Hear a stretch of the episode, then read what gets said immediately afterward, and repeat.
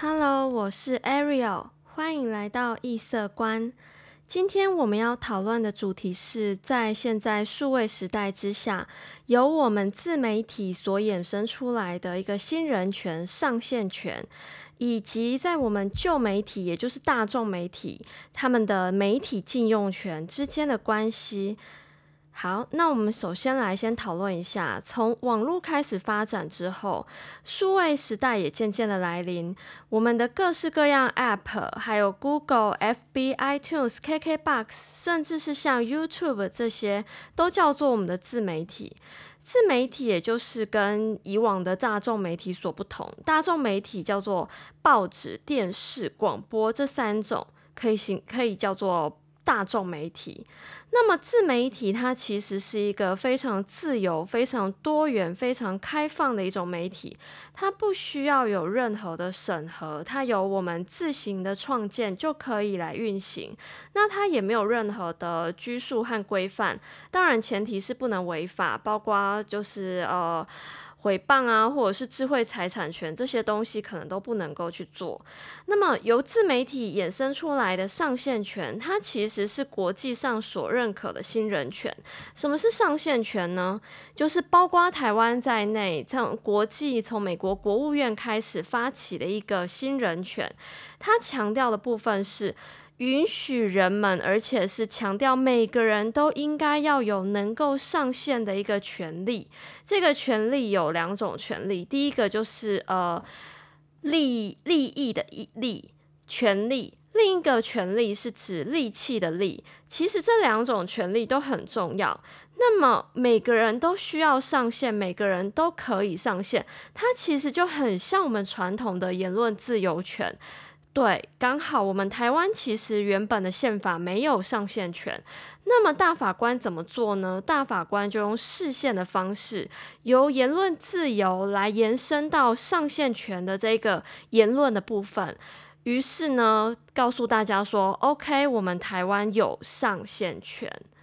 好，那有了上线权之后，延伸而来的问题就是，台湾还有全球其实都有一个很重要的问题，就是数位落差。数位落差指的就是在我们数位时代之下，各式各样自媒体的使用、运用以及广泛的传播之下所形成的各种落差。它有什么样的落差呢？它可能是城乡差距。也可能是基地台的差距，也就是由网络所形成的数位落差。再来，可能是年龄上的差距，这些其实都是对于一个我们新兴人权的一个，嗯，不算剥夺，但就是一个小缺陷以及缺乏。所以呢，从台湾到国际，甚至全世界，现在有在努力的去做到一件事情，也就是缩短数位落差的差距。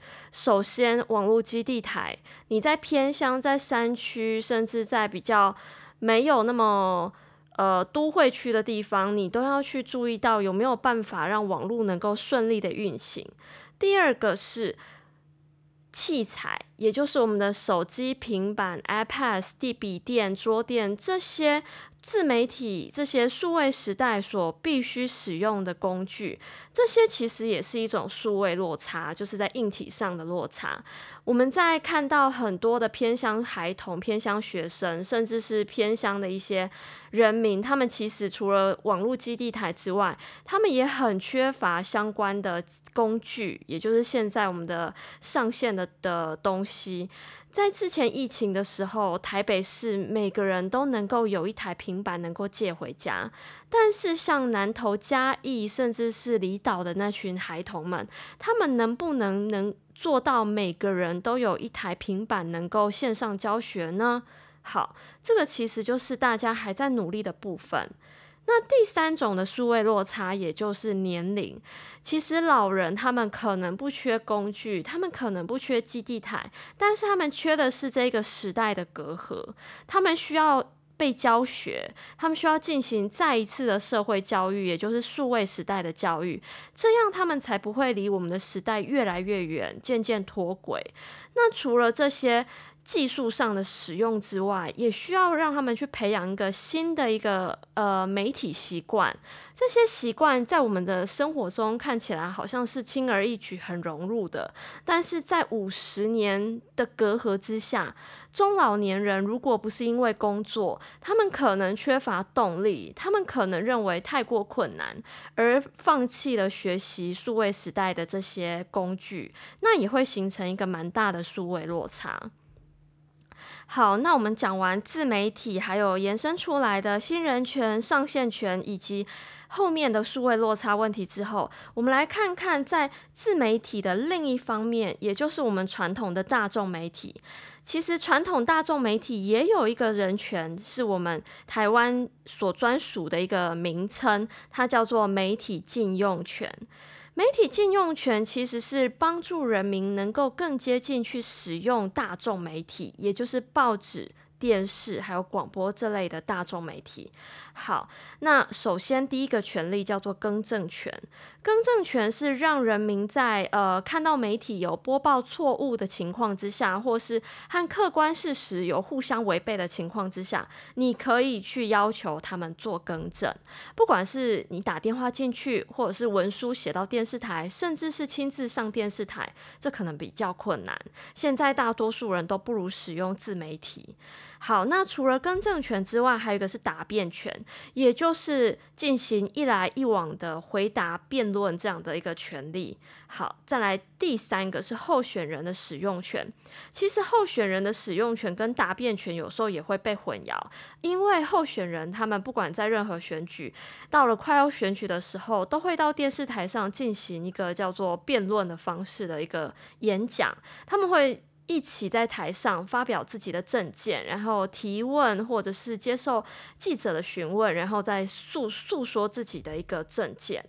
好，这三种更正权、答辩权、候选人使用权之外，在媒体禁用权，其实还有一些对我们人民可能会比较有帮助，我们也会比较有感的一些权利。它的权利是建造一些不同语言的电视台。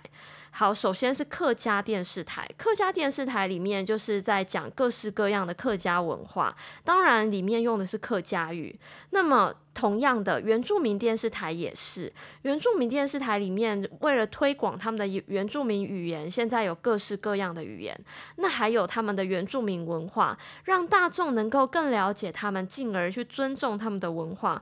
所以呢，有台有各式各样的不同族群的电视台。好，还有另一个比较特别，近年来也蛮火红的，是公共电视台公视。公视其实在强调的，也就是尽量做到媒体禁用权，让大众媒体能够更与人民跟土地接轨，跟台湾的一个文化能够更契合，甚至去发扬台湾的文化。近年来，公视公共电视台在电视剧，还有他们的一个呃推广节目，还有他们的自然生态保育节目，其实都做得很好。这种大众媒体其实就有做到媒体禁用权对于人民的一个权利的一个帮助。不知道大家在听完我们数位时代自媒体以及新的上线人权，还有我们大众媒体以及以往的媒体禁用权之后，对于这些媒体还有这些人权有什么样的看法和意见呢？欢迎大家可以到 FB 和 IG 搜寻异色观，我会把相关的资讯 po 在上面，大家也可以一起在上面发表自己的看法哦。我们今天的讨论就到这边，我们下一集再见，拜拜。